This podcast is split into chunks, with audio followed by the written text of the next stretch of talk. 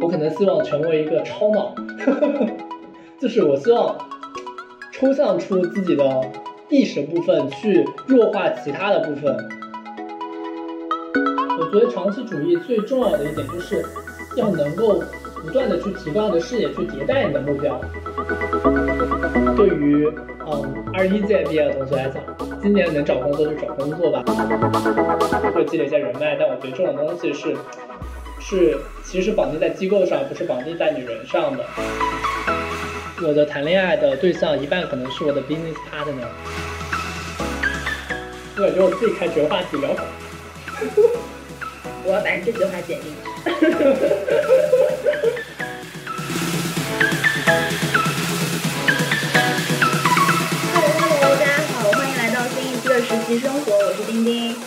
这一期又是请到嘉宾，是面对面一起来聊。然后欢迎 Noah。各位听众，你们好，我是 Noah，在极客上的 ID 叫做诺亚吃不胖。其实我本人真的很吃不胖，呵 呵包括说我平时吃蛮多，就各种零食、炸串、夜宵、火锅。Stop，不要再说了，听众朋友可能看不到。然后给大家作证，就是 Noah 真的很瘦，就非常非常羡慕。因为诺亚是主动联系我们，想来当嘉宾，就是也谢谢诺亚非常信任我们节目，所以诺亚为什么会想来当嘉宾？我觉得主要分成两块吧，就呃，第一块，首先我还是一个播客的蛮忠实的用户吧，其实，在大概一年前、两年前。就有开始接触播客，最早其实是听张笑宇的《得意忘形》，他其实对我个人的职业生涯有一定的启蒙作用，因为我是说在听了张小宇的一些播客之后，去理解他更多的这个个人理念，包括是聊他背景可能是做投资，然后之后我也慢慢自己尝试去往 FA 和投资这方面去做了好几段实习。第二大的方面其实是说，我觉得自己以后的业务也可能是。做播客，所以我来体验一下，说身处其中的各种环节可能是怎么样的。展开讲讲。我这个指的可能不是说我自己开一档播客节目，因为我之后入职的公司就是快手的死对头。但是因为快手目前做了一个播客应用，叫做呃快艇还是皮艇？好像是皮艇。OK，嗯。然后，然后我觉得作为死对头公司，然后我们肯定也会有相关的尝试。所以，呃，我觉得去了解行业、了解这个一手的东西还是蛮有意思的。嗯，你刚刚有提到，就是说听得意忘形的播客对你的就是人生，包括求职，然后发展各方面有很大的影响。所以可以展开讲讲你的实习的经历。如果最早追溯的实习背景，其实是可以讲到高中的时候，大概可能一四年的时候，我其实有在呃原题库，也就是现在原辅导的前身，在做线上的社群运营，然后。当时我还记得蛮清楚的，就是他十一有一个还在 QQ 空间开展活动，介绍你和原题库的故事，有好几个社群社群运营的同学一起参与，也获得了一些奖励。当时我还因为这件事情就是拿到一部手机。又是一位就是高中就开始做实习的同学，现在可能压力很大。说实话，就我现在还蛮看好猿辅导这家公司的。在高中时候，我有体验到就很很多款这种题库产品有。原题库做一帮魔方格，五三自己也搞了一个叫阿凡提吧，对，然后当时还蛮多 A P P 的，最后我自己对比使用下来会发现，像原题库和呃阿凡提做的来说还相对比较不错，对，当时也是说其实被产品所吸引了，也是因为当时才对像互联网应用这种东西比较感兴趣，那。呃，讲完高中之后呵呵，进入我的大学生活。我觉得从高中到大学，其实我还蛮顺利的。就是我在高三的整个一年，其实想进的就是台大，然后说我自主招生也投了这些学校，虽然初审就把我刷掉了，最后高考还是裸分进了。呵呵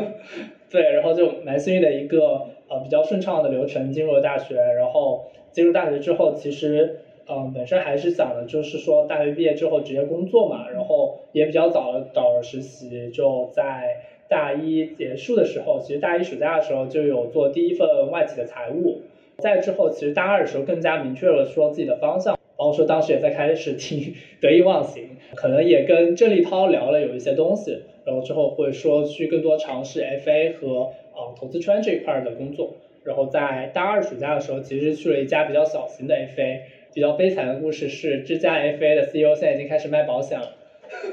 很幸运没有跟这家机构绑定起来。然后，呃，再往下的故事其实是在大三的时候是有去呃徐汇路上的一家 FA，就是他们其实做教育做的还蛮好的，但是可能就是说属于在业内可能会有点知名度，但是说如果你去跨行，可能别人就不知道你这家公司这样一个地步。包括说当时在这家公司其实所处的两个项目还是业内蛮知名的项目。呃，我举个例子，就是大家在朋友圈经常刷屏的，去年经常刷屏的某个编程课程，就是我们家项目。记忆犹新，就那条下面的评论，就是 大家都在，嗯，怎么这条这么多人，大家都在这里聚会吗？然后今年就是 Wonderland，对呀，去年就是那个编程。哦，很很成功，说明，嗯，是的。然后其实再往后，大概就是在大三暑假的时候，当时有去一家叫汉理资本的机构。然后这家机构蛮有意思，就是它其实是一家成立比较老牌的一个 FA 机构了，但是说近两年其实，在也不是说近两年吧，可能近十年在往投资这方面转，就可能 FA 业务就相对来说没有那么重视，然后又在这两年把 FA 业务重新捡了起来。然后我进去之后主要做还是说 FA 方向业务，看是医疗领域。然后其实怎么说呢？呃，医疗属于当时比较热的赛道，但是我觉得我待了两个月，对于相关知识的积累还是不是特别深，而且我会觉得说，在这家机构，就是我的 mentor 其实更加是偏市场导向，不是研究导向的这样一个人，对，所以我会觉得说，可能我之后如果一直待在这家机构，我并不会有很强的积累，可能会积累一些人脉，但我觉得这种东西是。是，其实绑定在机构上，不是绑定在你人上的。而且我并不，我自己的感觉是说，我比较还是希望做有知识积累的人。对，这可能是我一种偏好，所以说，嗯，不太想在这家机构待下去。那再往后的一个时间，其实我是去了呃去头条做呃战略，然后可能还有一点点的投资的工作。然后当时跟的 mentor 也是我们学校的学姐。然后当时在趣头条大概可能有待蛮久的时间了，从去年的九月待到了今年的一月。然后再去好好感受，其实我觉得最大的区别就是以前可能是在 firm 里面工作，然后现在在一个 corporation 里面工作，有更强的说对于公司整体的管理和运营有了很强的了解。包括说我们当时的部门其实是可以看全公司的 OKR 的。所以我通过说去了解说 CEO 的几个大的目标，怎么去分解到各个细的部门，比如说增长部门、产品部门，它的目标可能又是什么？然后再往下细拍到说到执行的人，他可能有什么样的这个任务？那我觉得这样的一个目标分解的过程是我非常感兴趣的。那这件事情呢，嗯，可以在大的 corporation 里面实现，但是对于 firm 来理解的话，我认为其实更多就变成了任务制，就 A OKR 这件事情可能不是特别重要了。所以我会觉得，在去澳经历让我更加喜欢在 corporation 的这样一个工作环境。然后也是在去年九月的时候，其实我申请了休学一年。然后我当时主要想的是，嗯，在我当时的那个实习背景以及学校学历成绩背景的这个情况下，我可能没有办法去很好的呃其他行业机构，我可能比如说只能在。嗯，FA 行业里面挑，或者是可能去一些比较中部的这个投资机构。然后当时虽然也拿到了这个华森的面试，但是就想说，嗯，能不能换种方式，就是我不去应聘当年的这个秋招，然后我选择去休学一年，然后看有没有什么新的这个机会。包括说，因为我当时也刚发现说自己对嗯 corporation 以及说做互联网这件事情还是兴趣蛮大的，所以说多一年时间有更多的这个。公司的实习体验，我觉得是我所需要的东西。再包括说，其实我当年九月的时候，内心还不是特别有信心，因为会觉得说，虽然我在几家机构待过，但是对于就是 know how 的积累其实不是特别的深。那当时其实我不是一个，就不是一个特别有自信的状态。然后我如果没有特别有自信，那我其实不太愿意出牌。我是这样的一个人。对，所以我会选择说多一年的时间去做更多的一个积累，然后让第二年的自己更有信心去冲击一些更想要的一些岗位。那主要是这样一个原因，在去年九月选择了休学。然后我们学校对于休学的这一个政策还蛮放松的，其实主要就是，嗯，学院能够放人，然后学校就放人，然后学院的放人其实主要就是由副院长决定。然后其实我们副院长又特别随意，就聊了五分钟就放我走了。对，然后就整个流程非常 casual，就可能国内很多其他学校就还挺麻烦的，包括说如果跟父母沟通，他们会觉得说这是一件就很反常识的事情，然后又觉得说你都不能正常毕业了，对。就是我觉得用正常两个字来形容是非常恰当的，对。因为我之前也 gap 一年，然后我跟 Noah 很像，就是我也觉得我需要很 ready 才可以去进行秋招，所以我我也是当时主要原因想再多做一些实习，然后积累一些 know how 包括 skill。就我我其实之前不太知道国内对 gap 好像就要求还挺严的，是吗？嗯，我觉得这个不同学校差别可能非常大。嗯就是首先教育部那边其实没有卡的那么死，嗯那接下来就是权力下放在各个学校了。然后我们学校的话，就是学校政策是说，呃，只要学院放人，学校就走个程序，所以这个事情最终决定权就在学院那边。然后我们学院的话，基本就比较松，所以就是相对来讲很容易就可以申请休学。嗯，挺好。然后当时其实我会顾虑，就是说，呃，如果我去休学的话，国内的这些机构会不会有所顾虑？就比如说你晚一年毕业，或者是说你在实习的时候，呃，可能那个身份会有点存疑的感觉。可能只有 VC 他会比较偏好 gap year 这样的学生。如果你是在其他的这个企业，他会不会说对你的这个当前的这个身份有一定的这个呃，就是合规性的考虑？那我在这一年实习过程中，主要还是互联网企业了，就三家互联网企业其实都呃在这方面是没有什么顾虑，就是简单交清交代清楚情况就可以了，也不需要有什么额外的证明之类的。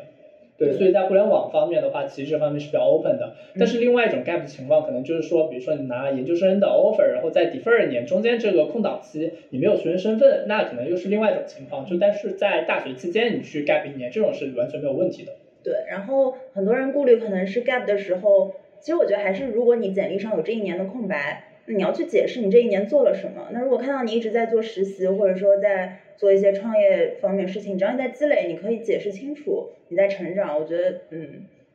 对，所以就是在 gap 这一年做了三段实习。对，我在 Gap 这一年基本上就是做了三段互联网的实习，然后 Gap 之前其实是做了三段 FA 的实习，然后再加上那个财务的实习。接下来我在去头之后，其实去的就是字节，然后我在字节其实也是做战略相关的工作，当时其实看的是音乐市场。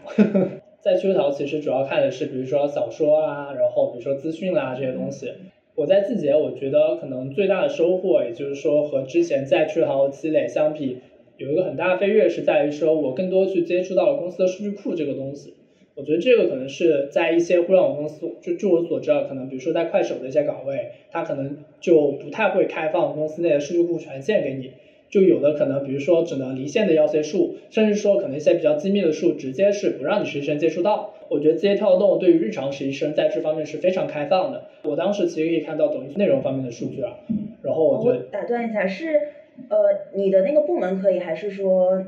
任何部门的日常实习生都可以？呃是我单独申请的权限。哦，那他的我问的有点细，会不会高压线？就是是因为你是在战略部门，所以可以接触到这些数据吗？那如果是产品或者运营或者其他岗，呃，我觉得这个主要是因为说，呃，我们当时的研究工作是需要用到相关数据，嗯然后当时你就两个选择嘛，要么就是你去找中台的数据分析师帮你去拉取数据，要么你就是自己去提取数据。然后我就是先采取了说，看能不能自己提取数据，然后反正这条路是走成功了，那我就觉得说，嗯，这件事情就我自己来做，其实稍微更高一点，因为你去跟数据分析师沟通的话，就是他可能比如说有其他高优先级的这个事情，又或者说可能你的需求有时候会变，对然后如果你是跟这个做的人反复变需求，不管是跟数据分析师来讲还好，还是跟这种你产品经理去跟研发提也好，就都是一件让对方很恼火的事情，我觉得没有必要，就是是我自己有想法，自己就有这个能力，有这个权限，那我就自己做就好。嗯所以字节是你的这一 gap 这一年最后一份实习。啊、没有，就是呃，在字节其实主要做的是音乐这块儿，然后再往后的话，其实我在暑期的时候，七八月在腾讯待了两个月，然后在腾讯待了两个月，主要是做呃，它的 title 叫做增长策略产品经理，但是其实做的事情是游戏发行，然后可能呃会更偏运营向一点。它其实是腾讯的一个增长中台的一个角色，就和以前做的这些呃事情还是不太一样的，就和战略的工作还是不太一样的。然后我会觉得在这段时间里面，更多收获到的就是说，嗯，对于广告这件事情的了解吧。包括说，虽然我之前有 part time 去了解很多这个广告系统相关的东西，但是就是自学和处在这样一个业务环境里面有很大必要的地方，在于说你在这个业务环境里，你可以随时去问比你更懂的人。那我觉得这个也是实习能够带你大的很大的帮助。所以。就是诺尔刚刚说，他做了非常多的实习，然后行业可能从最早的教育到后面的互联网，然后互联网里面有做内容，也有做游戏发行，做广告，然后职能的话有做过财务，有做过 FA，然后做过战略，有做过具体的发行。那最后为什么就是在秋招的时候选择了你现在的这个行业和这个职能呢？嗯，哦，我觉得首先我这个岗位相对来讲算是我的一个 dream offer 吧，然后。哦，我我觉得自己整个人生都蛮幸运的，就就小的时候其实就没有太多的这个成长压力，然后家庭环境也还 OK，我觉得也还 OK。然后呃，高中的大学选了一个呃，在预期一年的预期内比较满意的这样一个嗯一个学校，然后在大学毕业找工作的时候也是在这个时间点一年内的这个预期基本是达到了。对，我觉得这方面我还是就觉得自己的人生，唉。可能需要一个挫折，但你很努力，就是越努力越幸运，因为你做了那么多的实习，然后一直在去了解。其实我做 FA 的时候看的行业还挺杂的，包括说有做这个教育方向，然后我在第一份 FA 其实看的是消费为主，在嗯汉里其实主要看的是医疗，其实 range 非常广，然后我会发现说每个行业都是稍微懂一点点的东西，嗯，我其实不是很喜欢这样的状态，所以说我在。嗯，去了之后，其实也在有意的控制说自己想找的领域是什么。然后我最终是定下来说，在互联网的这个内容行业这一个这个 range 里面，所以会发现说我在趣头条其实做的是资讯和小说嘛，它其实是属于偏图文领域的这个内容。然后像其他的，比如说我在字节做的是音乐，音乐其实属于音频这个形式的内容。然后在腾讯其实做的是游戏相关的东西，那游戏其实是属于重度的内容，其实也是属于广义的内容行业的范畴。虽然它的规模足够大，可以单独拎出一个行业。内容行业里面其他的可能，比如说有小视频、短视频、版权长视频，然后可能比如说有播客，也在这个赛道里面，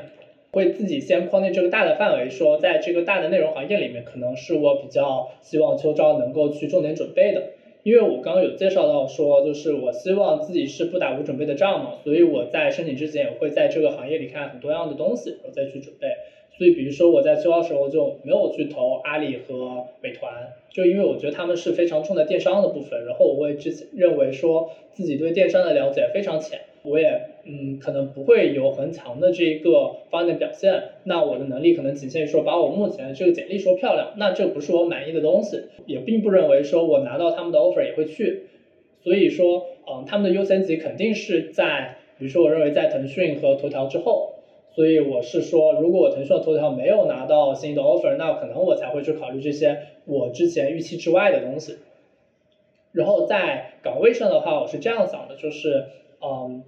呃，首先财务这个，我觉得只是我大一随便投一投的啦，就就可能真的没有考虑这方面的东西。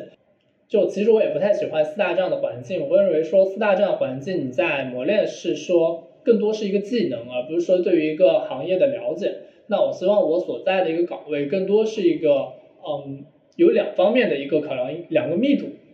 然后一个密度叫做信息密度，然后另外一个密度叫做傻叉密度。对，就是。嗯，在这个岗位上，我能看到嗯不同层级的信息，包括说我能看到很多高层的信息，然后我也能知道非常多的细节上面的东西，并且这些细节上的东西也不是说那种无关紧要的。然后第二个，这个傻叉密度我觉得也很好理解，就是嗯招聘这个岗位的人，嗯相对来说，bar 应该还是要有一定的门槛，而且不能说 range 特别广。那我觉得。呃，如果我会花很多的时间去做那种很科普性质的东西，那我觉得这个可能是我不太愿意在正式工作中想碰到的。包括说可能有很多的人，你去跟他反复介绍多少遍，然后比如说他自己又有各种理解或者是沟通上的问题，我也不太希望说，嗯，出现这样子的事情，还是希望说大家有很强的共识再去做一些东西。嗯，跟优秀的人就是一起沟通啊什么，的确会提高效率，并且。让工作的心情比较愉悦，嗯，对，因为之前我自己的实习也有很多在内容，然后也做过就是战略和战投，但是我自己的思考可能是，我希望去摸业务，就包括我在极客上也发过一条，说我觉得我做了一些战略咨询，当然很浅薄啊，就只是对吧？做过几段实习，不能说什么。但是我自己感觉，我好像想先要去摸业务，就是我要知道，而且我特别喜欢摸这个动词，就是我我想要知道每一个细节到底是怎么做的，因为我感觉有的时候跟。比如说创业者或者说一个公司里面的已经比较 senior 的人聊，那他们可能会跟你描述的是他们一个比较粗略的过程，然后已经达成的结果，甚至他们可能会去美化某一些东西，或者说去强调某一些他们遇到的困难，然后他们很厉害的去克服。但是我觉得真的跟你去你自己去经过这个业务流程，然后遇到各种各样的困难去解决它，我觉得好像还是不太一样。所以我自己就是呃。想多投一些业务项目，所以就是也是想跟 Noah 讨论这个问题，就是毕业之后就去做战略，然后可能说的更广一点，就是很多呃同学就非常优秀的同学，可能毕业之后就去做 VC，然后做投资，你觉得这是一个好的选择吗？我觉得首先得看这个战略具体做一样什么样的事情。就是你刚刚有提到一点，就是如果你去跟一些比较 senior 的人聊，包括说跟公司管理层聊，他其实很多时候跟你聊的是目标，以及和跟你聊的是战略，但是他很少可能会跟你去聊，比如说细分领域上的，比如说策略，或者说是产品的一些细节。那我觉得这个其实是，嗯，我认为还是需要去了解的东西。这也是为什么我其实在暑假的时候，其实选择了去腾讯做两个月的 PM。虽然说可能最终做事情跟我一开始设想还是不太一样，但是呃，PM 这个角色的确还是让我摸到了说这个嗯产品落地的一些流程，比如说和开发沟通中可能会遇到什么样的坑，或者是自己有什么样的能力瓶颈是没有办法理解的，包括说可能以前大家会吐槽说为什么张小龙不做这样的功能，后来比如说我的理解可能说是不是有更高的优先级，或者是。其他的什么样的原因？对我觉得这些是可以帮助从更加 inside 的视角去了解很多东西。而且战略这件事情其实这样子，就是我们做战略很多时候去会做竞品的研究，然后非常多的竞品研究其实是停留在公开信息以及少数几个专家访谈上面。但是这个时候说实话是，嗯，比较缺乏。很一线的视角的，而且很多时候聊的这些专家也是比较高职级的，或者是做战略的、做这种大方向上的这些专家。很多时候一些买做过的坑，他不能给你介绍的非常详细，包括说很多 inside 的视角其实是有一定的缺陷的。那会觉得说，如果会成为一个比较优秀的分析师，其实是需要把全流程，包括说。嗯，从大的战略策略到细节的产品设计，都是要弄得比较清楚。那我觉得这个可能是更适合嗯初级的分析师需要去补足的东西。然后你刚刚其实提到一点，就是说，嗯，会不会建议说大家毕业之后去做 VC 这件事情？其实我有考虑到，就是嗯，首先我会给自己的判断是我还是不太想直接毕业去做 VC 这件事情。那我最大的原因其实在于说。我会认为自己还是一个控制欲蛮强的人，然后这和 VC 的理念其实是不太相符合的。就是 VC 其实是更好的、更多的这个态度是说，我看好你这个人，或者看好你这个团队，或者你看好你这个模式，看好你这个公司，然后我给你资源，你放手去做，然后我给你提供比如说人才上的帮助之类的。但是呃，其实更多会更少的参与这个公司的经营策略。然后在更往下的一些细节就更不会参与了，并且在对项目的判断上，很多时候一些，比如说公司的 tricks 这种东西，你会觉得很有趣，但是这不重要，对。但我会觉得这些是我感兴趣的东西。我做 VC 的话，我会把更少的精力投入到这些东西上，所以会觉得我嗯不太适合做 VC，或者说当前阶段不太适合做 VC。我更想去嗯离嗯做这件事情更近点，而不是说单纯的投这件事情。对，所以我会希望更深入，嗯，偏这个业务侧。那其实这时候有两个选择，就是我去做产品还是去做战略。那首先从我的背景看，我会觉得可能，嗯，投战略这样一个背景，那自己的实际经历是比较匹配的。从背景来讲，可能问题不会特别大。虽然说大家目前的这个申请战略的同学，这个背景都是都是蛮都很卷的，嗯，都很卷。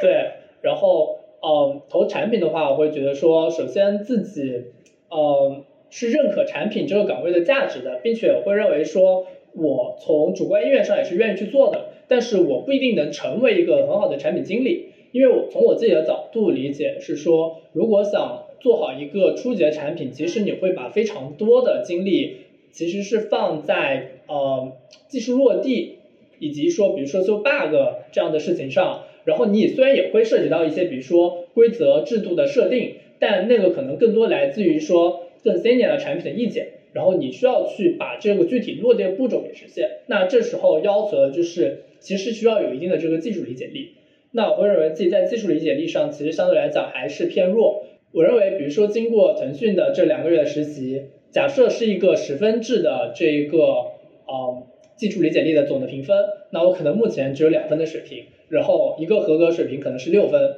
对，所以我觉得自己在这方面其实是一个短板。如果我要去转品，我要去做产品，其实是需要在这至少一年内需要把这个相关的知识给补齐的。那我觉得这个可能是阻碍我在短期成为一个优秀产品的因因素。然后在另外一方面，就是很搞笑的一点，就是 我在秋招的时候没有去呃没有去练行测，然后大家众所周知，就是投产品必定经历行测笔试的过程，然后我基本上做一个行测挂一个行测，所以我就不太考虑产品这个秋招的路径了。我觉得刚刚诺亚说的也是，就是你可能在你又想靠近业务，然后你又想做战略跟比较。多的策略思考，而不是具体的可能比较琐碎的执行上面，就在这两个当中找到一个平衡。那可能你觉得最好的平衡点是在甲方互联网大厂的战略部。是的，而且我觉得就是同时我在这样的岗位上，我刚刚有提到就是信息密度和傻叉密度这两件事情，它都是满足的，并且说它其实比产品能看的东西要更广一点。尤其是说，如果你是一个有在内部有很多权限的一个战略分析师，其实。你去跟比如说产品的同学聊，然后去呃看一些 data，其实你也跟也能够了解到非常多的这个产品方面的一些信息，同时你会有更多的精力解放出来去看市场上其他的这些情况发展怎么样，那可以满足更强的对于外部世界的好奇心。但是对于大多数产品同学来讲，其实是只有你在做专题的竞品研究的时候，可能才会去做这方面的东西。这个是一方面，然后第二方面其实也在考虑未来的成长空间了。就是其实我自己认为说，嗯，未来可能还是想去做，比如说 C O O 这种角色。然后其实 C O O 的话，从战略转的话也是有一定的可能性的。虽然说更多的，比如说还是从运营体系、产品体系来做，但是也有不少，比如说咨询跳过去的，或者做战略跳过去的，做 C O O 体系，其实也是有一定例子的。那我觉得它其实是满足了我对于未来的一个职业上升通道的一个满足，并且它可能比从产品往 C O 体系去跳，呃，更加快一些。嗯，那 Noah Q 了一个我刚刚想问的问题，就是你假如说现在可能毕业之后第一份工作想去互联网做战略，那你之后长远的规划会不会想再做投资或者 VC？然后你刚刚提到自己想做 C O，就有没有具体一点的五年、十年的想法？嗯，我觉得对于更长远的想法，就首先我会认为我并不会坚定我五到十年想法，因为我会相信三年一个周期就能改变很多的东西。然后我现在只是一个初步的想法，说我可能希望，比如说我在嗯备才之前，三十五岁备才之前，能够成为一个具备 C O 能力和比如说相关资源的人。然后至于其他方向的转型，我会觉得就我目前的想法来讲，嗯。反正三十岁之前，我可能不太会去碰 VC，并且说，如果我要去做 VC 的话，这个之后内容行业也没啥案子呀，投啥呢？就往互联网的战略投资转是有可能的，VC 我投啥呢？就没有什么好的这个内容领域让我去投了，我会觉得可能这条通道就不是特别合适了，在以后。对我前两天也就是跟朋友一直在聊，说就是最近反正文娱就是大家都知道嘛，就是。投不太出，没有办法退出啊，等等各种问题，然后就觉得做内容行业挺难的，嗯，所以你会不会觉得自己呃更想做一个公司的大脑或者说二把手？呃，我觉得是这样子，就是比如说 CEO 的角色和 COO 相比，其实他精力会在很多的领域更加分散一些，比如说 COO 他会更加注重业务的运营，然后。嗯，CEO 其实，比如说你不光可能要看公司业务发展怎么样，然后有很多的功夫，比如说在 GR 上，或者是说在一些嗯重大的呃一些外部的，比如说峰会啊之类，你需要去 show up。然后去塑造一些形象，然后包括说我会发现我自己长久以来比较欣赏的一些角色，比如说对于腾讯，我可能比如说欣赏是刘世平，而不是说马化腾，我一直看的是这样的角色，所以我觉得自己可能还是想成为，比如说像刘世平这样的角色，不是说去成为一个马化腾。比较像一个内部的军师，就是是这样的一个画像吗？我刚听你的描述感觉。呃，我觉得不完全是军师啊，因为很多军师就还是没有话语权，对，所以我还是希望成为一个有话语权的军师。刚刚你有提说就是三十五岁被裁，就最近大家喜欢说被优化，就是中文语言博大精深，战略也会有三十五岁被优化吗？战略基本上大家可能跳做两到三年就跳槽了，所以基本上不存在被优化这个说法。就是我主动裁了公司，不是公司裁了我。就是还是蛮好跳的嘛，就是做战略。对，在各个大厂之间跳还是蛮好跳的。嗯，然后我之前也有听朋友说，包括我自己有一个呃朋友，就是他可能比我高几届，然后他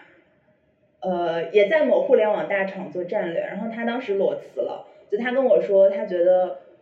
就是互联网大厂的战略岗的一个问题在于，他自己可能看了很多，包括他之之前咨询公司的经历，然后去做了非常多的行业研究，然后给到了一定的策略，但是在具体跟 PM 就是产品交流的时候，产品或者技术那边会觉得你没有做过产品，你没有这样的经历，你只是一个会看报告、会写报告的人，你凭什么来指导我？就是两边会有这样的，呃，也不一定说摩擦，但是可能不太平行吧，所以就是。嗯，按照你的经验或者说你感觉说战略岗会不会真的有这样的问题？我觉得你说的这个现象普遍存在于腾讯当中，就是，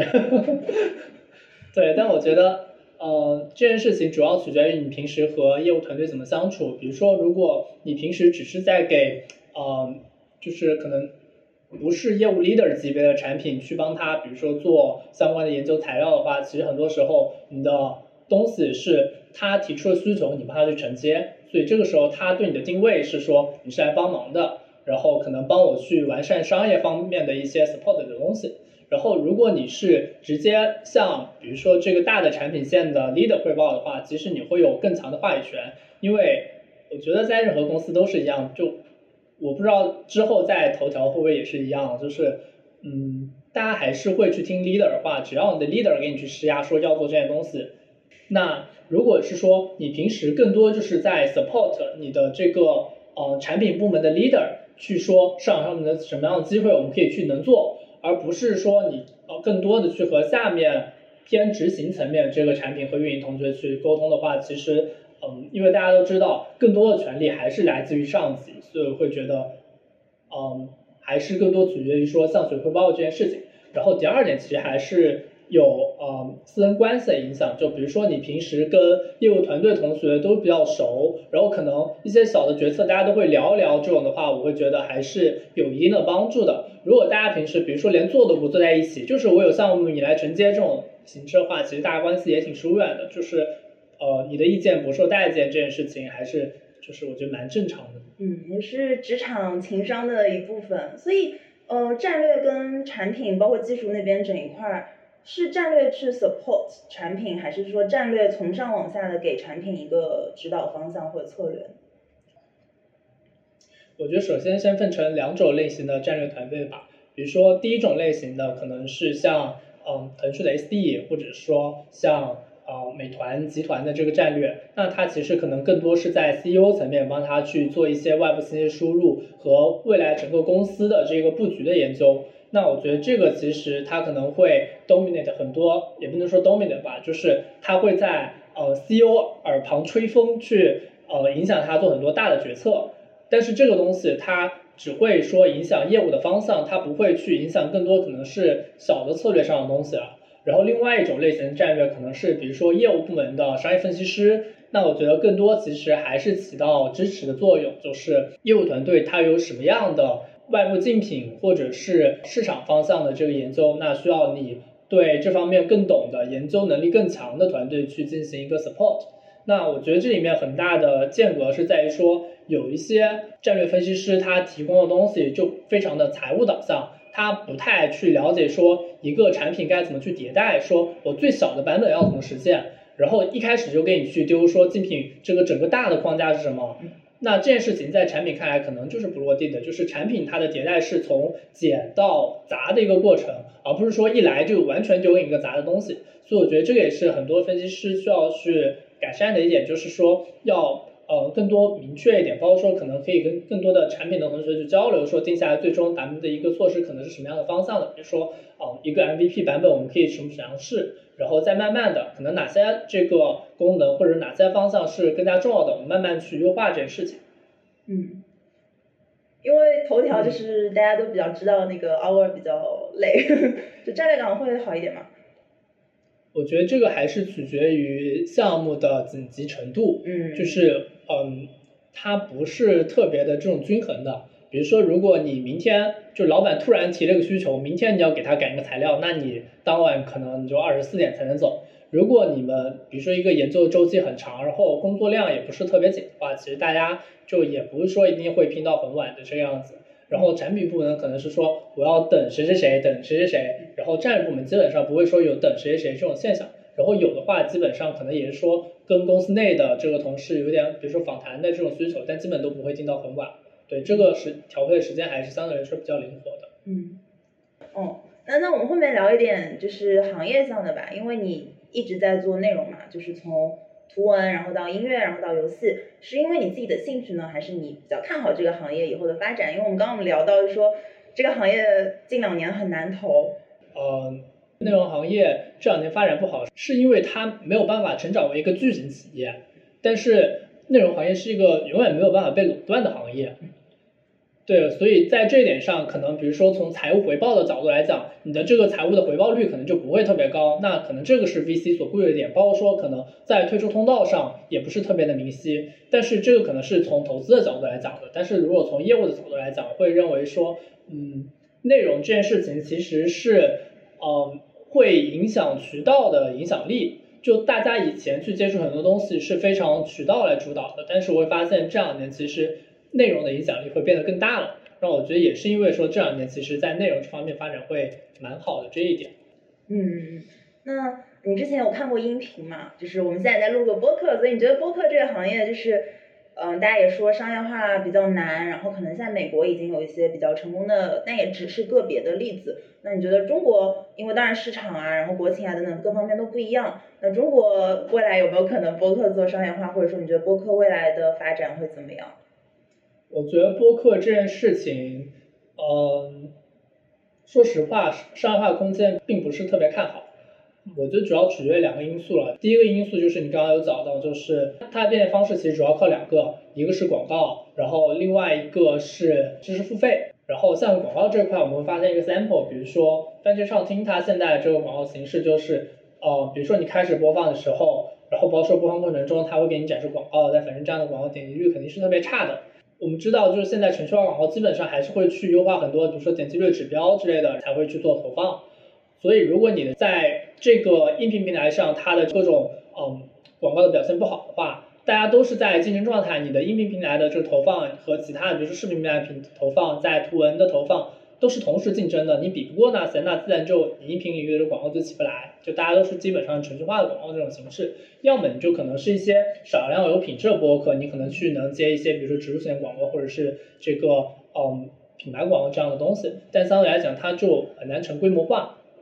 然后另外一方面，知识付费我觉得是呃可以发展的，包括说喜马拉雅其实主要还是做知识付费为主的这个音频。那我觉得它这样的形式，嗯，其实跟播客差的会有些大，就它可能不是典型的播客这样的一个形式。播客其实我的理解其实更多是说这种偏访谈性质、聊天性质的东西。那它去做这个，嗯，去做偏教育型的这种东西，其实我觉得是。违背了本身这个定义，那会觉得可能我会把它放在其他的一个定义下面去聊这件事情。嗯，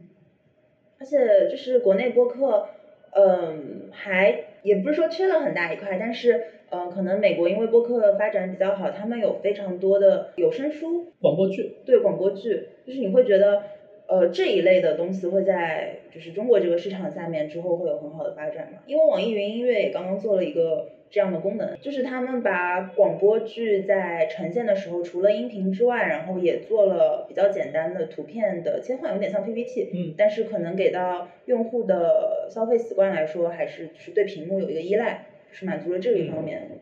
对你刚刚其实讲到的这种形态，它是介于音频和视频当中。那它存在的最大的原因是在于说，算下来做视频的这个 ROI 可能会比做你这样的一个形态的 ROI 要低，所以才会有这样的形态出现。但是，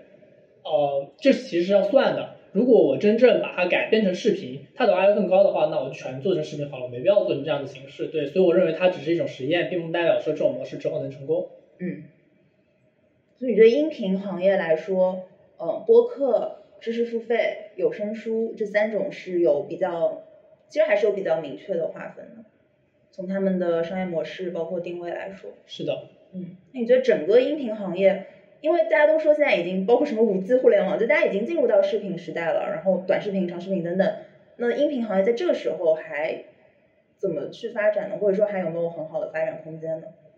我觉得更多还是说场景跟视频不一样了。比如说你在开车的时候，基本上就不能去这个看视频，然后或者说你在睡前的时候，你去看视频肯定睡不着，基本上是看睡不着的。很多时候就听听音频，包括说现在还有很多的这种陪睡的音频，或者是说那种呃模拟入睡音的环境的这种音频也会有。那我觉得更多还是从场景出发做一个切入点。然后，如果是说同时能够争夺屏幕时间，那你的音频就要跟视频或者说其他这个多样化甚至游戏去竞争，那我觉得是竞不太竞争得过的，或者说这个呃适合的用户群体其实相对来说是比较小的。那它切入点，比如说刚刚有讲到，一个是嗯音频，一个是车上的场景，一个是啊入睡的场景会偏多，然后有的时候可能还有通勤的场景，但我觉得这个通勤场景其实不太靠得住。就是我会认为它其实是很容易被其他形态抢夺的，对。然后比如说以车上为例子，其实我会发现大家很多开车所喜欢听，比如说交通广播。然后我看到例子听有声书还是比较少的，听知识付费就更不太可能了。就他还是希望在这样的环境里面需要一个就很简单的信息就 OK 了。你听有声书就是就听个响儿，就你也记不住剧情的。然后嗯，在睡前的话，我觉得倒是 OK，但是你。你也不太适合放那种比较激烈的东西进去，不然你就就会扰动你的情绪，也睡不着。所以会觉得它这样的话，音频就是没有刺激感。那我觉得这个其实是嗯阻碍它影响力放大，从内容角度影响阻碍它影响力放大的一个比较大的因素。嗯，是的，我有的时候听呃一些播客，它是那种干货非常多的，然后我就特别紧张，因为我手上可能在做其他的事情，然后我就想把它记下来，然后这个时候我就觉得我好像应该对于一档。就是干货密度非常高的节目，我应该专心的坐在那边拿一个笔记记。包括之前小宇宙有采访一个非常厉害的听众，他是手写了非常多的笔记。然后我会觉得播客对我来说，我作为消费者，我自己有的时候消费场景都不是非常明确。我有的时候想真的对着一一档节目认真的做笔记，然后我有的时候就是真的把它。还有一个就是，也是报告显示的，就是除了车上跟睡觉前，还有就是做家务的时候，或者说你做一些闲的不用动脑子的时候，你在旁边放一个陪伴型的播客节目。就是我我自己对它的消费场景其实都还不是非常明确。然后包括说睡觉前不能听那些搞笑的，特别是 有段子的，会睡不着。你自己听的时候会会觉得，还是你会针对性的去听一些，比如说得意忘形，或者说因为你在做战略，你可能听一些跟。我不知道你听不听创业内幕，或者说三五环，对对对，就这样，嗯，偏职场干货向的。是的，所以我也会有你这种记笔记的需求，所以我会觉得，如果我要做个播客产品，我肯定会加入一个就是字幕的功能，并且可以把字幕的这样的功能去做成一个分享的这样一个事情。那它在这样一个分享功能的加持上，其实也可以做一点点的这种拉新啦。对，然后，并且如果有可能的话，比如说还可以去，嗯。用一定的权限导出全音频的这个文字稿的这样的形式，那我觉得，比如说对于大厂来讲，其实是有这样的能力的。是的，对我之前也看到说，的确就是人们对于文字消费、文字和图片，啊，甚至说视频的消费的速度会比音频快很多，就是信息密度的接受。你看公众号或者说文章的时候，你会很快的接受很多信息，但音频我的确有的时候就是要有点急，怎么？所以我觉得你提的这个功能的确。很多时候是是有这个需求，而且我们也有听众说希望你们能出文字稿，但是我和小易就是真的很忙很忙。然后我其实有想过要不要用科大讯飞，因为我之前就是在呃 consulting firm 做专家访谈的时候，他们就是有直接用科大讯飞转，然后我们再去整理 notes 就会效率提高很多嘛。我觉得我最想要的东西就是那个脑机，你知道吗？就是我现在脑子里想什么，马上给我转成文字，然后天天，我觉得我一天能想十万东西出来。那你要那个马斯克的那个那个芯片？对啊，我觉得我觉得特别想要那种东西，就是这样子。我本来脑子里想很多东西的，但是我觉得说出来又很尴尬。然后如果能把脑子里想的所有东西全部转化文字，然后天天再重新 review 遍，哇，那我觉得那种感觉太爽了，效率非常高。是的，而且有很多东西就是真的是灵感的一瞬间，可能想到想到然后就想到了。对，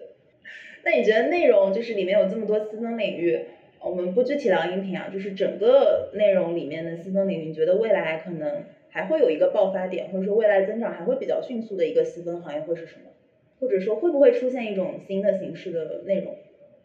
我自己想的是说，其实，在游戏领域，就是在互动内容上，其实会有一定的创新。对，但是我觉得可能是需要一个更精细化的一个模拟人生吧。我觉得那样的一个环境，其实是会有机会的。就是我觉得像动物森友会这种游戏，其实有一定的需求，但是自由度还是不够高。而且自由度过高，难度太大了。你要这么大的一个游戏场景去承载，很难做。那我们接下来聊点就是工作和求职之外的事情，不要那么严肃。对，就是 Noah，你觉得自己是个怎么样性格的人？嗯，我觉得自己。有两点还是蛮明显的吧，就是第一点是我会觉得自己是一个控制欲蛮强的人，就是就是这个在某在两性关系上就叫做那三个字母，但是 但我觉得就不一样的一点还是在于说我并不享受嗯就是压制的感觉，我享受是竞争的感觉，就是两个这个在一起，我觉得这特别搞笑。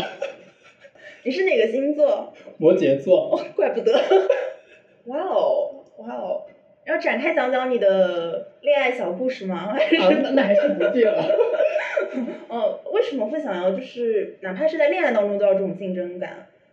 嗯，就首先我会觉得自己还是一个事业心蛮重的人吧，就包括说我可能我希望找对象也是希望处于一个在行业上能够聊得来的这样的人。不然的话，可能两个人知识体系又不一样。我在聊说这个东西做这件事情回报是怎么样，或者说怎么样可不可行，然后他跟我说，我觉得这个事情怎么样怎么样，或者我的感受怎么怎么样，就我觉得就不在一个聊天的宇宙里面。然后另外一方面，我会觉得，嗯，因为我自己还是一个偏计划型的人，对，包括说我自己的整个嗯求职过程也好，或者是求学过程也好，我觉得还是。一个基本在我的计划之中的一个过程，所以会希望说能够延续这样的一个就自己的行事风格吧。然后另外一个我会觉得说自己就是嗯是一个目标感挺强的人，就是比如说我在秋招里面，我自己会明确说我的第一优先级、第二优先级、第三优先级是什么，而不是说我就泛泛的去投。然后因为最大的前提是在于说，我认为我有什么样的目标，我一定是需要为之做出比较多的准备的。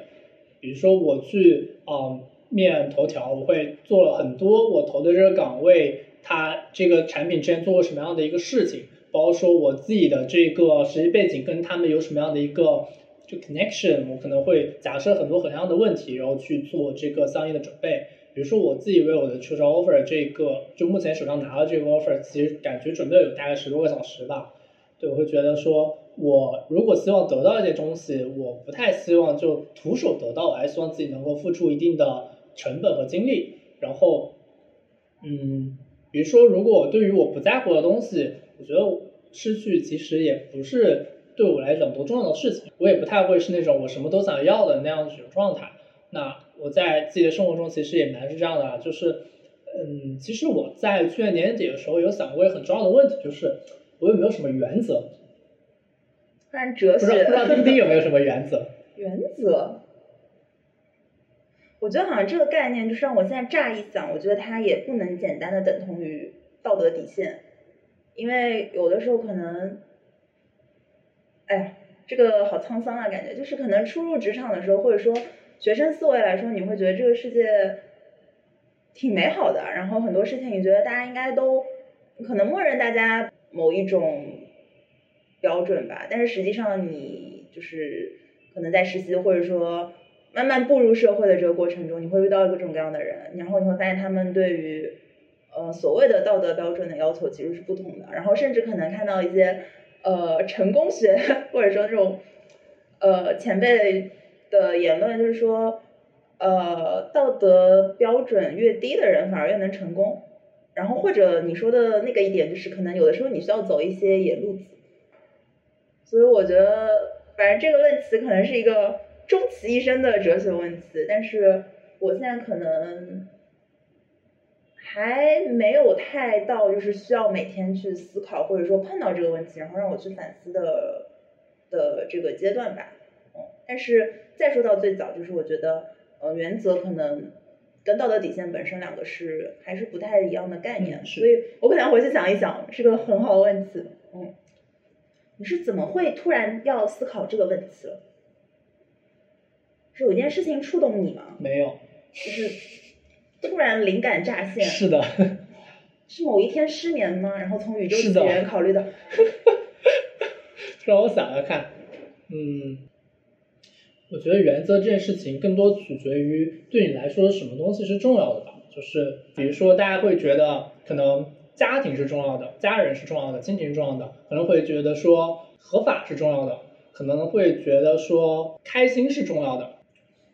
但是可能对我来讲，我会更关注说，嗯，某个场景、某个事发生，它是如何发生的，它的背景是什么，而不是仅仅它的结果是否触犯了我以前认为什么东西是重要的。我我举个例子吧，比如说你的家人做了一件不太好的事情，然后可能在原来大家立场里面，就是说他毕竟是我的亲人，然后我要还是出于大家亲人互相帮持的这一个。这个基本大家一个共识，然后还是要说，就非常站队是我亲人这边，但是我可能是一个事情本位制的人，所以会更加从嗯，把各个角色相对来说更加端平一点去考虑说，如果你在这件事情当中本身不是一个嗯偏。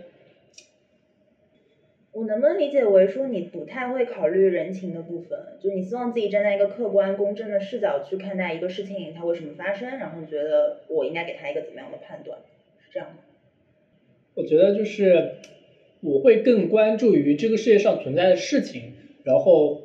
而不是说去关注人，去关注感受。包括说我自己其实是一个不太注重感受的人，就是我还是蛮会压抑自己的各种情绪，并且会认为说情绪这件事情会影响我做事情。对，所以我是呃还是以事情本位制的这样一个角色，所以才会说原则这件事情，嗯，不能，我想想看，这跟原则有啥关系呢？我觉得恰恰是很有原则。不是啊，是因为就这件事情的发生非常的复杂，它不能简单的用一个原则去给它概括掉，就一个原则是非常片面的。哦，那我可能，啊，那我可能觉得不叫原则，可能是你的处事方式或者处事准则。我觉得，因为你刚刚说到，就是你会去看待一个事情，而不是当中的，就是你你希望它是客观理性的。呃，全面的应该叫全面客观理性的。所以我觉得，就从这一点来说，可能这就是你的原则。也可以这样讲，也可以这样讲。有没有觉得生活其实挺无聊的？除了工作、上学、谈恋爱，好像没有。我我觉得谈恋爱的前提是说，我不会单纯为了谈恋爱谈恋爱，就是我的谈恋爱的对象一半可能是我的 business partner。就我觉得对我来讲，可能事业一定是会在爱情之上的。甚至你希望你的。恋人也是可以跟你在同一个行业，然后有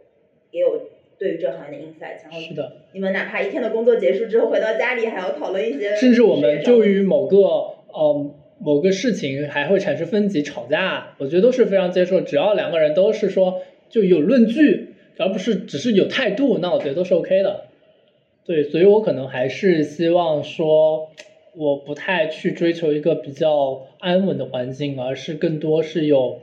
流动，然后有冲突这样的一个环境，我觉得是更让我觉得舒服的。我觉得好像就是跟如果要我提炼几个关键词的话，就是我觉得非常理性，然后非常客观，然后非常竞争意识很强的那种，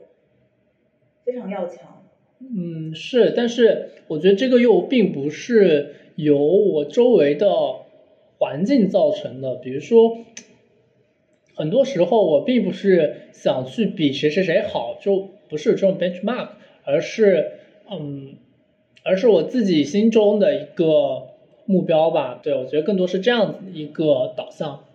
就是说因为要强，然后在成为你希望成为的那个强人的，呃。过程当中，你要通过不断的竞争，然后去等等于说锻炼自己，然后让自己成长。是的，这个可能是我呃我几个月前的想法。我觉得这可能还是我几个月前的想法。哦。然后我现在可能会觉得，就是我觉得我更长远的会觉得，我可能希望成为一个超脑，就是我希望抽象出自己的。意识部分去弱化其他的部分。我我好像看到了一本科幻小说在我面前，就是加上你刚刚说的，就是你希望你把你脑子里面意识或者说任何的想法都能够及时的呈现出来。是的，我认为我整个身体最重要的部分就是我的脑子。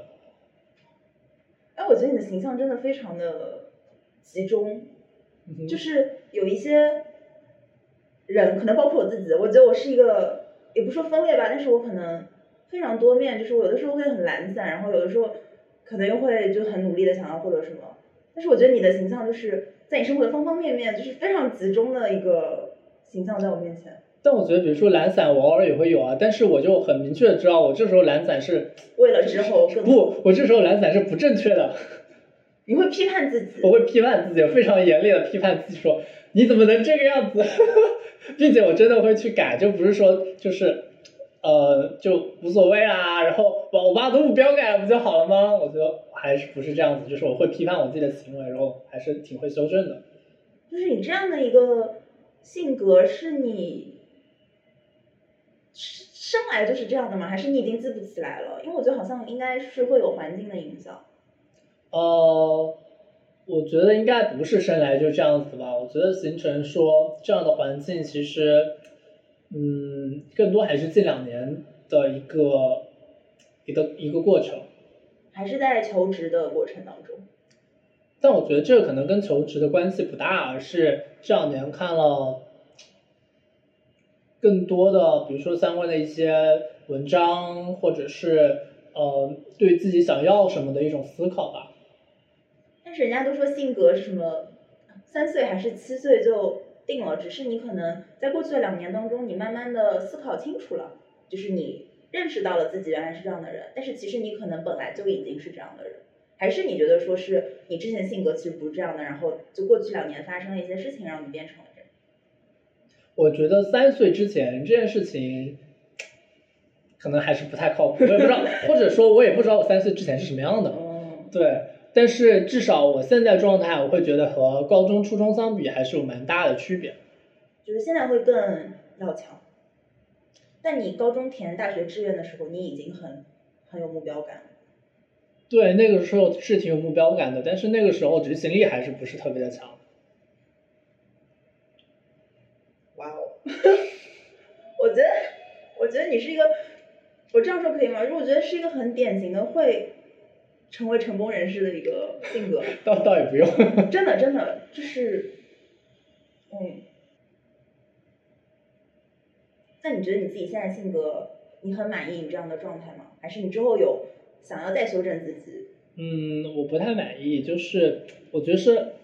哦，我觉得是这样子啊，就是大家总是会把人分成感性人和理性人，对吧？然后在你看来我可能是个理性的人，当然可能也会有偶尔感性的一面，但是我觉得，比如说。嗯，理性它其实更多的像是一种能力，然后感性是一种本性，然后我更多的可能是把这种能力去，嗯，更广泛的应用了，所以会觉得说，在很多时候我的这个本性的部分其实是偏怎么说呢？我觉得是这样子的，就是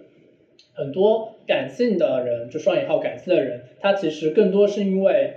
看东西不全面，他其实很多时候只是嗯发现眼前的东西，但是对于整个链条的了解，或者说在另外一方面的了解，相对来是比较少的，所以他会把这一方东这一部分的东西放大。包说很多人的立场，其实也是更多因为说受到了什么样的一个环境影响，那才会有这样的立场。那我希望自己其实还是一个，嗯，就是突破这一层能力，到达另一个更加全面的这个角度。所以认为其实感性相对来讲是一种片面，虽然这样讲可能会得到一部分人的这个反对，但我自己其实是这样一个想法。所以你刚刚说，就是你其实对现在自己的性格也不是太满意，是你希望把打双引号片面的打双引号的感性就这一部分也抛弃掉，成为一个全面理性的人吗？我觉得不是，是因为我现在可能看的东西出发点会比较多，有开始就有嗯，比如说可能有两三个这个维度去思考这个东西，但是我不知道大部分人是从哪一个视角开始思考的，这就导致说很多时候对于。偏感性人，我不知道去他一开始的这个出发点是什么，他的 benchmark 是什么？我觉得这个可能是我和这份交流当中的一部分障碍的所在。嗯，因为就是说实话，就是不管是生活当中还是职场上，就是好像肯定会有情感的部分，大家都是人嘛，都是社会动物。可能我自己觉得还是要有一些，我不知道能不能直接把情感跟感性挂钩，但是我觉得需要一些共情的能力，而且我觉得一些。共情能力特别强的人，他们可能会收获一些更多的信息，然后帮助他们在理性的部分做判断的时候有更好的输入。你觉得会吗？因为一个全面理性的人好像很难在这个社会当中很好的生存。嗯，但是你刚刚讲的这件事情，就是人际关系这事情，它其实不是太取决于共情。我觉得。嗯，怎么说呢？可能是信任，然后信任这件事情不光是说，嗯，我有什么样的情绪，然后大家共情这件事情，可能是比如说有同样的立场、同样的利益，或者是说大家彼此熟悉、有信任感。比如说，嗯，大家可能是多年的同事啊，或者说大家在某方面聊得很来啊，这这些东西。而并不是说我有什么样的这个情感挫折，然后好兄弟你来安慰了我一句，然后哎，这个时候只有你懂我。但我觉得这种东西就是就是这是我的 C 力时刻，我并不能这个时候能代表我整个人的全部，所以我至少从我的出发点来讲，我并不觉得这个时候在情感上安慰我的人，而不是说在实质上帮助我的人是这个，嗯，可能是对我站在不太好。就或者说，你觉得所谓职场上的 connection，其实还是利益共同体，然后你也可以用理性的思维去指导你处理职场的人际关系。我觉得这个其实还是有蛮多的 tricks 在里面吧，就是就大家可能呃，比如说平时多吃饭，或者说是你其实两个人待的时间比较久了，然后会有一些共识。包括说可能会有一些共共同的爱好，这些东西它不是情感之，它不是情属于情感之内的东西，不是属于感性之内的东西，但是同样也能够去加深两个人的这个联系。那你觉得那是什么东西呢？如果我觉得利益可能是个答案。没有，我刚刚有讲到，刚刚有讲到，就是比如说，呃，共同的背景，然后同样的这个，就是就是。你们有共性，共性这件事情可能是一种，呃，维护关系的很重要的一点。比如说，包括了共同的利益，也可能是比如说共同爱好，就是你懂我的那种感觉，而并不是说你一定是在某个具体。我想想看，就是你怎么去理解共情这些？我就认为它不是属于情的范围，但是它是属于一些事的范围。因为我理解共情是只存在某个 moment，它不是一个长久的东西。对，但我觉得它是一种能力。就比如说啊。小姐妹失恋了，然后可能有的人就非常能够共情，就是他很会安慰人。当然，安慰也是一种理性技巧啦，但是他能够很强烈的去感受对方现在的感受，从而让他可以知道怎么样更好的去安慰对方。但有的人可能就就是觉得说，嗯，你失恋，但我没有，然后 就是没有，我觉得这个是一种能力问题啊，就是嗯。首先你刚刚讲到的是判断这个人是不是情绪已经非常 down 了，那我觉得这个这个很容易看出来，也是你那个面相已经很挣扎了，然后那个哭的这个对吧，连皮带雨的，然后我觉得这个首先就是一个判断问题，然后第二个是怎么处理，嗯那这个事情其实就涉及到第一个就是，比如说你摆正立场，然后比如说你用什么样的语言去说，那我觉得这些全都是可以去用技巧来解决性的东西。就是你可以不是一个感性人，但你可以去培养你这方面的技能能力，同样也能去达到感性那个效果。嗯只是说一个可能是出于你的就是嗯这个本性，一个是出于你自己能够控制的能力。我突然想到一个画面，就是因为我刚刚也说到科幻小说，所以如果真的可以这样实现的话，你觉得会不会未来有一个机器人，它其实是可以真的像人一样的？因为刚刚说到情感，你觉得其实是可以去控制的。那仿生人，他们可以通过某种算法或者说 AI 去实现他们打引号情感这一部分的话，那他们可能真的就跟人类一样了。他自己不会产生情感，我会认为，就是有情感这件事情是不太合适的。然后共情能力这件事情，要把它成为一种能力，而不是这个本身的东西。或者说它本身不具，他本身没有情感，他只是在用他的能力和技巧。所以，我可不可以总结说，就是，呃，包括说你自己，就是你刚说你的性格，就是说有情感的这一部分，但是有很多，嗯、可能显性层面上觉得是情感的东西，你也可以通过理性的来模拟技巧。好有深度啊，我们聊的。所以我会认为说，呃，就我的感觉，其实理性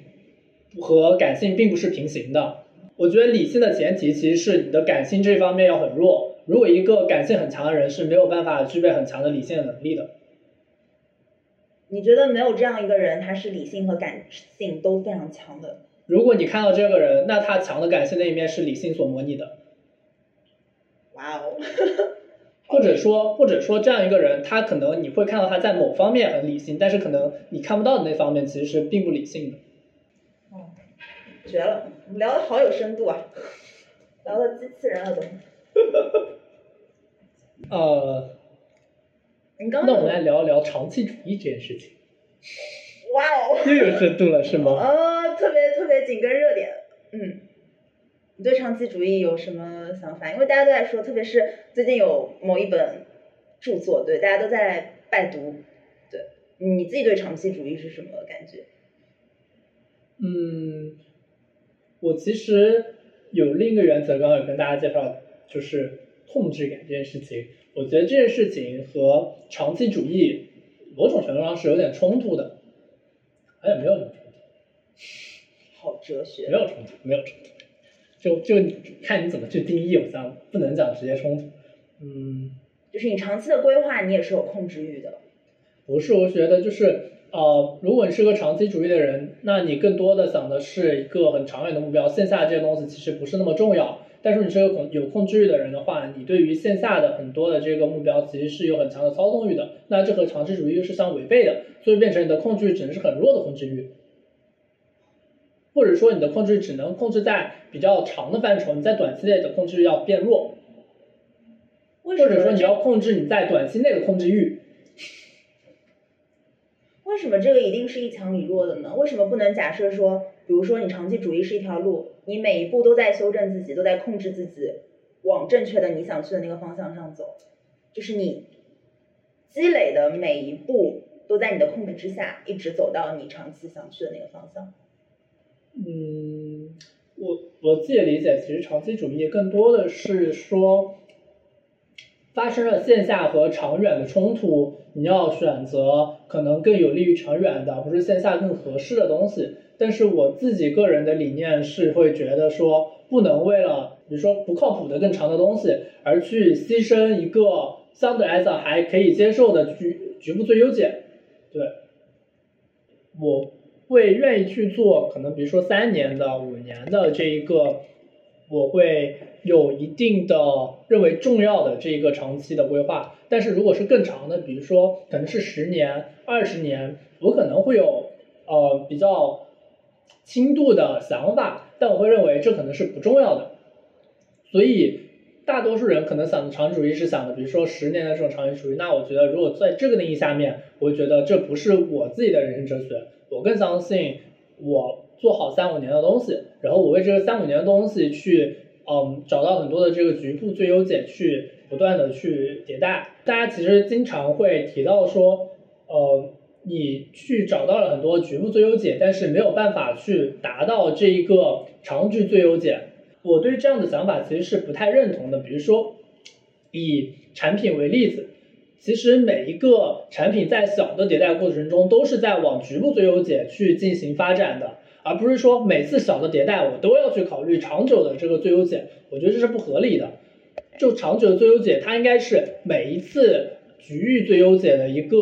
嗯，每次迭代的过程，而不是说我至始至终所有的目标都是奔着我的长期最优解去的。那我觉得这样的一个长期过程中，很可能会遇到一个，比如说中途遇到很大的一个崩盘，然后你又要从头再来，而不是说我已经到达一个局最优解的一个位置，那相对来讲我会有一定的积累，那我是这样的一个想法。那我觉得产品你在设计这个产品的过程中，或者说比较初期的时候，你根本不知道这个产品最后应该最完美的形态是什么样子的，因为长期主义感觉说你有一个长期的目标，然后你去实现它。但是很多产品真的你并不知道 你最后想要实现的目标是什么，它就是通过不断的迭代，然后再去找到自己的目标的。所以就是它的每个局部最优解，可能一方面是他自己的想法的输入，一方面也是外部环境，包括说用户反馈等等，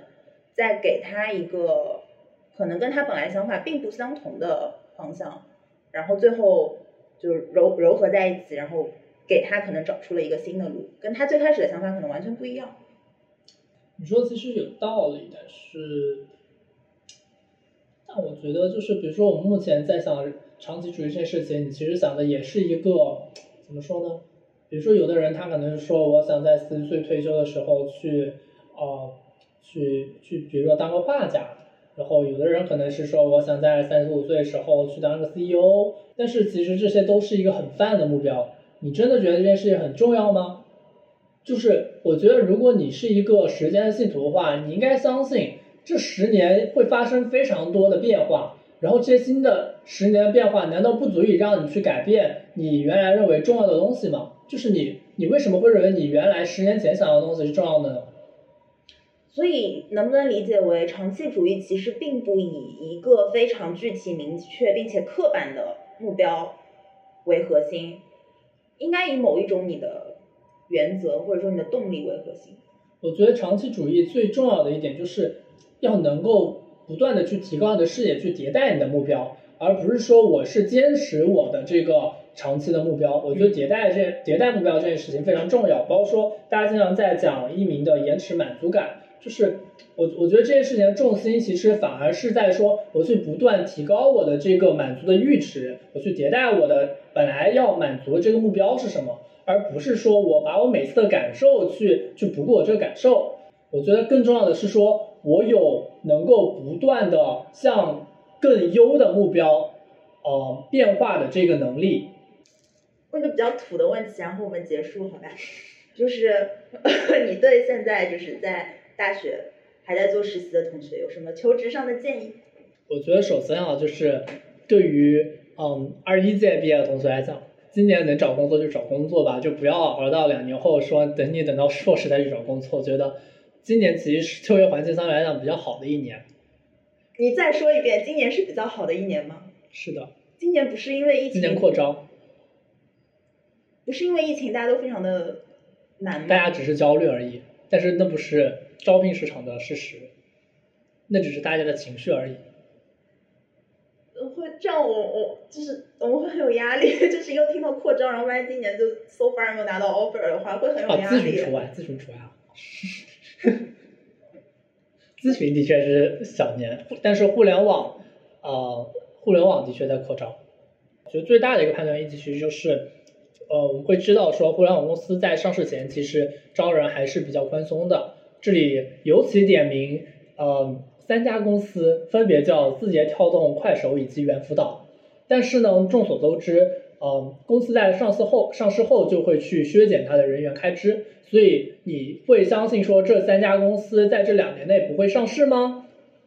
所以我觉得这是一个很大的判断依据。再包括第二点，就是像今年腾讯是，嗯，他自己宣传是说校招五千人嘛，然后头条其实是六千人，那其实相对于去年来讲，其实其实都是有一定的这个扩招了。所以我觉得其实，在互联网这块，今年相对来说，呃，从供给端来讲会相对来讲好一点。虽然从需求端来讲的话，今年有不少从海外的同学会加入这样的就业市场，但是两年后就不会吗？两年后也是一样的呀。那我觉得今年还是相对来讲是一个比较好的环境了，在互联网这一块。然后在其他方面的建议，我会觉得，比如说从学历这块，其实大家还看的蛮多的，包括说可能大家会觉得研究生学历更好去找工作之类的。那我会觉得是这样子，就是其实对于偏厉害的同学来讲，和研究生比是没有什么劣势的，就是你要找清楚自己到底什么样的定位。如果你是觉得自己是真心觉得自己要找不到工作的，而不是说给自己的定位是，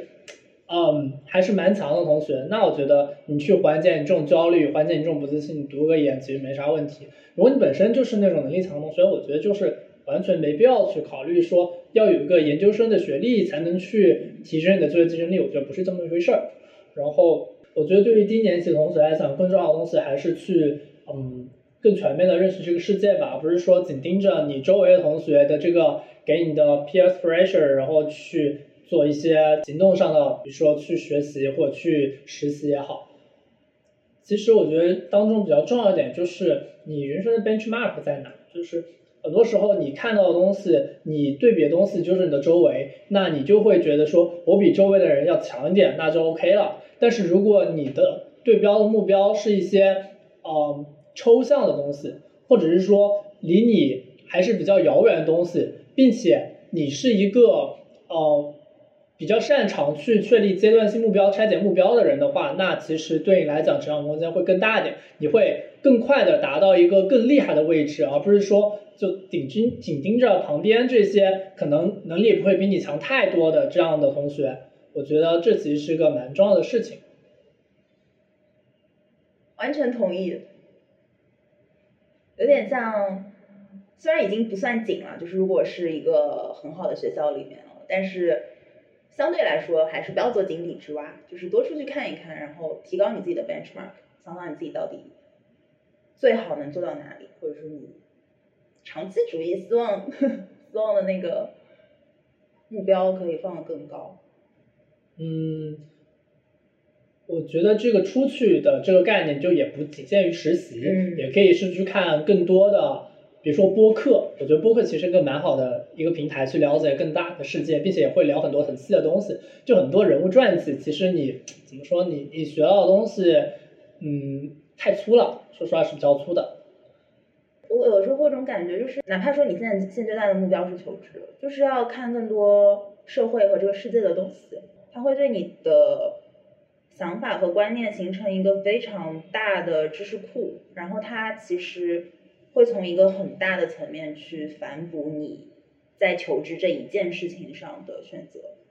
然后对于经验级同学来讲，就是了解这个世界，就除了实习吧，实习其实是说去了解企业内部是怎么去做的，然后知道很多一些书本上没有的一些骚操作，然后可能一些不会跟你讲的冲突是什么。那除此之外，其实会看很多真实发生的东西。但是看这些真实发生的东西呢，并不是说一定让你去感受这个世界有多少的疾苦，而是，而是更多去了解说各种各样的事情它背后的逻辑是怎么运转的。那这件事情可以让你去收获感受之外的很多东西，去知道这个世界是这个世界的分工是什么，各种事情它的合理性到底是什么。而这些东西很多程度上可以克服一些比较原始的感性。完全认同，嗯，对，并且我会认为说，就理性，我刚刚有介绍说，它其实是一种能力，而不是一种本性，所以我觉得，就作为能力，其实还是呃有必要去培养的。